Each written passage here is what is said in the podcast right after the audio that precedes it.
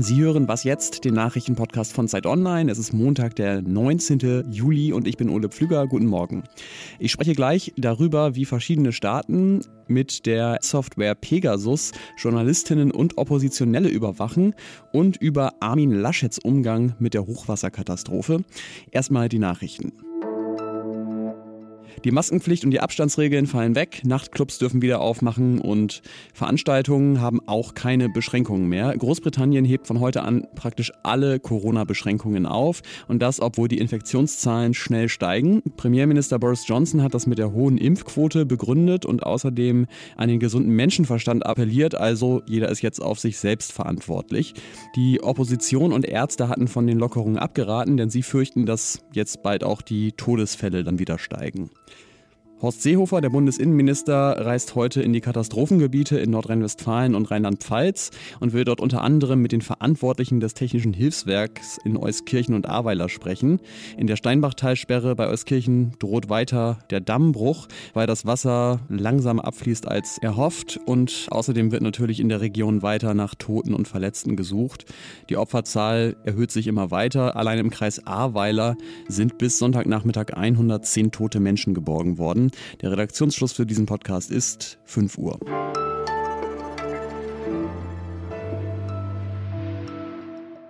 Die Spionagesoftware Pegasus von der Firma NSO, die ist eigentlich dafür gedacht, um Verbrechen zu bekämpfen, aber Recherchen von einem internationalen Konsortium aus Journalistinnen und Journalisten, darunter auch das Investigativressort von Zeit Online und der Zeit, zeigen, eine ganze Reihe von Regierungen nutzt diese Software offenbar, um kritische Journalistinnen, Oppositionelle und Bürgerrechtler zu überwachen. Gestern Abend sind die ersten Ergebnisse dieser Recherche erschienen und daran mitgearbeitet hat auch Kai Biermann aus unserem Investigativressort. Hallo Kai. Hallo, ich grüße dich. Vielleicht kannst du zu Beginn einmal ganz kurz erklären, was ist Pegasus genau für eine Software? Pegasus wird, weil es so viel kann und so viel überwachen kann, als Cyberwaffe eingestuft international.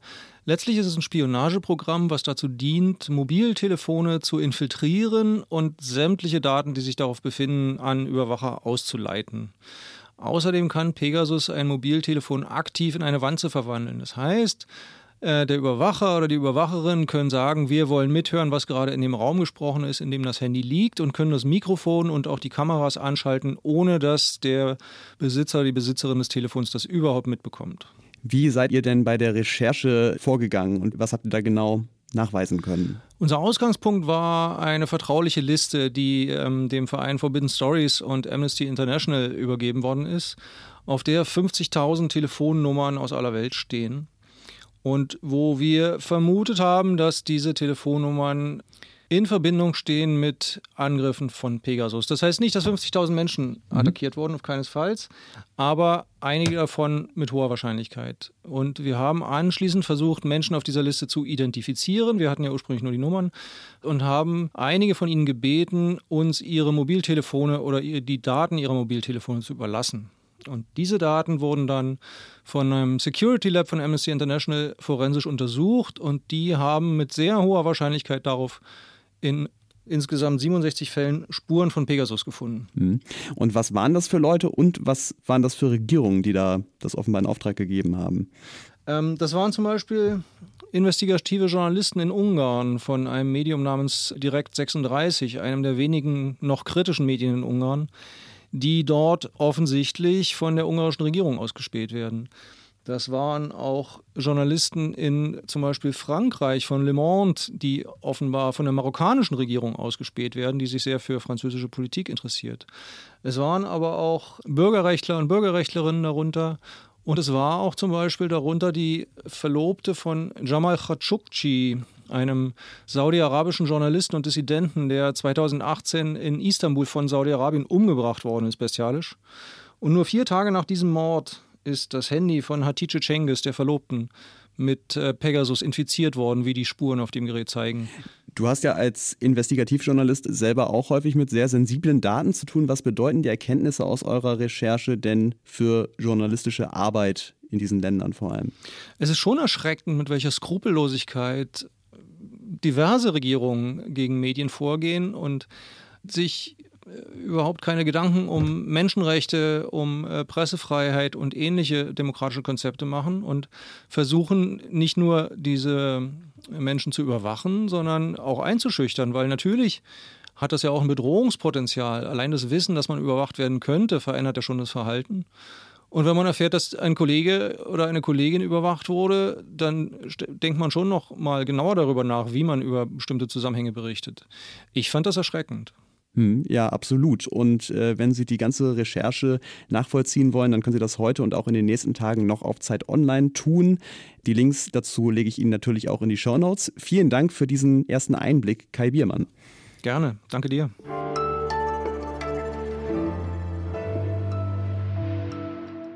Und sonst so? Das typische Bild, was man so vom Goldfisch hat, das ist ja so ein kleiner Fisch, der in so einem Einmachglas rumschwimmt, vielleicht so groß wie ein Finger. In Minnesota sind jetzt aber in einem See Football große Goldfische aufgetaucht. Das ist erstmal nicht völlig verwunderlich, die können tatsächlich so groß werden.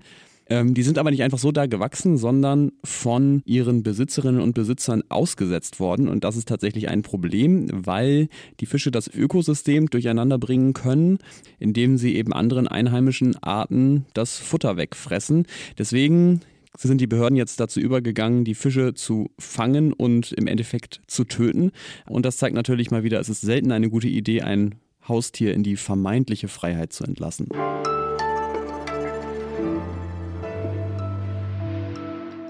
Die Bilder der Hochwasserkatastrophe in Nordrhein-Westfalen und Rheinland-Pfalz und jetzt auch in Bayern, die ähneln sich ja alle ein wenig. Eingestürzte Häuser, braun, grauer Schlamm und trübes Wasser überall in den Straßen. Ein Bild, das aber auch bleiben wird, das sticht schon ein bisschen heraus. Wie zugesagt ist, soll auch gelten für die Gemeinden Bundespräsident Frank-Walter Steinmeier spricht in Erftstadt mit ernster Miene über Hilfen für die Opfer und Gemeinden und im Hintergrund feigst und lacht Armin Laschet, der nordrhein-westfälische Ministerpräsident und Kanzlerkandidat der Union mit seinen Begleitern. Natürlich hat er sich da nicht über das Leid lustig gemacht, das ist klar und er hat diesen Eindruck auch bedauert. Es ist aber auch klar, dass in der Klimakrise solche Katastrophen häufiger und heftiger werden. Und da steht Laschet zumindest im Verdacht, das Thema eventuell nicht ernst genug zu nehmen. Und darüber möchte ich jetzt sprechen mit Bernd Ulrich, stellvertretender Chefredakteur der Zeit. Hallo Bernd. Hallo, grüß dich. Wie hat sich denn Armin Laschet bisher zum Thema Klimaschutz geäußert im Lichte des Hochwassers? Also bevor das Hochwasser richtig akut wurde, aber schon absehbar war, hat ja die EU ihr Klimapaket vorgestellt. Und da hat er sich relativ kritisch geäußert. Danach hat er dann im Hochwasser stehend quasi gesagt, dass das Tempo beim Klimaschutz äh, erhöht werden muss. Dann hat er in einer Fernsehsendung äh, gesagt, dass äh, nur wegen eines solchen Tages man seine Politik äh, nicht ändert. Und das ist auch klar, weil er die ganze Klimapolitik so aufgebaut hat, also seine, dass die Leute vor dem Klimaschutz geschützt werden im Grunde.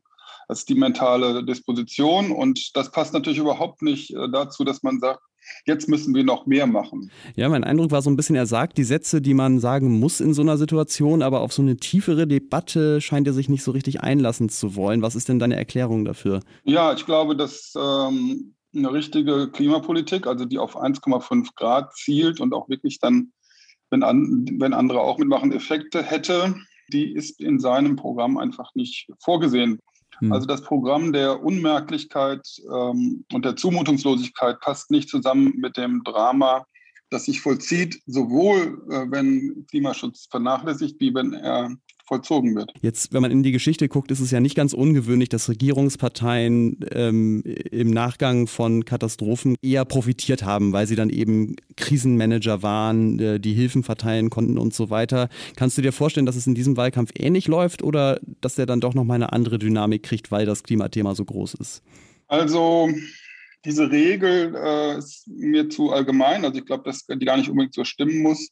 Man kann eine äh, Natur, in Anführungszeichen Naturkatastrophe nutzen, um einen politischen Wechsel herbeizuführen, also einen Richtungswechsel. Zum Beispiel hat das Angela Merkel 2011 getan beim Unfall in Fukushima. Dann kann man, wenn man ein Mann der Tat ist und auch diese ganzen gestischen und habituellen Sachen drauf hat, wie Gerhard Schröder, kann man obwohl man selber für, zur Versiegelung der Landschaft beigetragen hat, kann man sich dann als Retter äh, gerieren. Ich glaube, dass bei äh, Armin Laschet beides nicht der Fall ist. Er wäre ja, es wäre eine wunderbare Gelegenheit jetzt, um aus dem Gefängnis seiner Aber, Aber, Aber Klimapolitik auszubrechen. Aber das tut er nicht. Gleichzeitig äh, nimmt man ihm so richtig den tatkräftigen Macher nicht ab. Dafür ist er zu fahrig.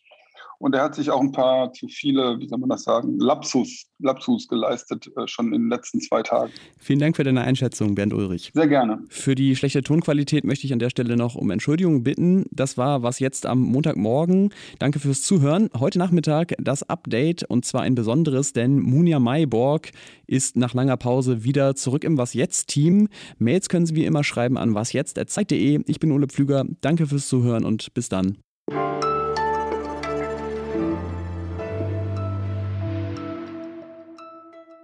Ist so eine Art äh, schlechtere, blassere Variante von Angela Merkel.